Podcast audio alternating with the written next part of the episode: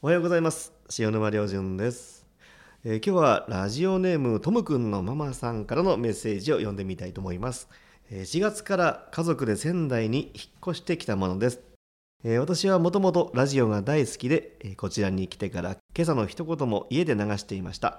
え3歳の息子は塩沼さんの「いってらっしゃい」の言葉が好きなようで毎日真似してます。これからも楽しみにしています。といただきました。ありがとうございます、えーどちらから引っ越してきたのかな、えーただラジオ今すごいブームみたいですね。先日たまたま夜テレビをつけたら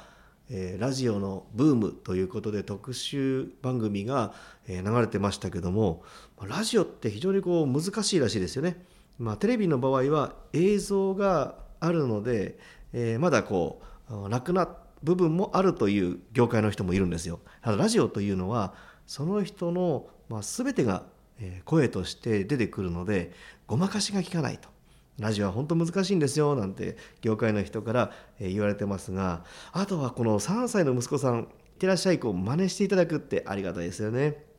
まあ、子供というのは大人の真似をして、えーだんだんと成長していきますのでぜひですねこの大人の皆さんは子供さんの前ではこう気を引き締めて行動とか言動を注意した方がいいですね。それを真似してしまうので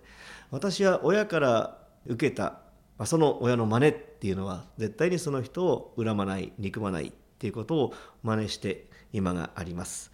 さあそれでは今日も一日明るく元気にいってらっしゃい。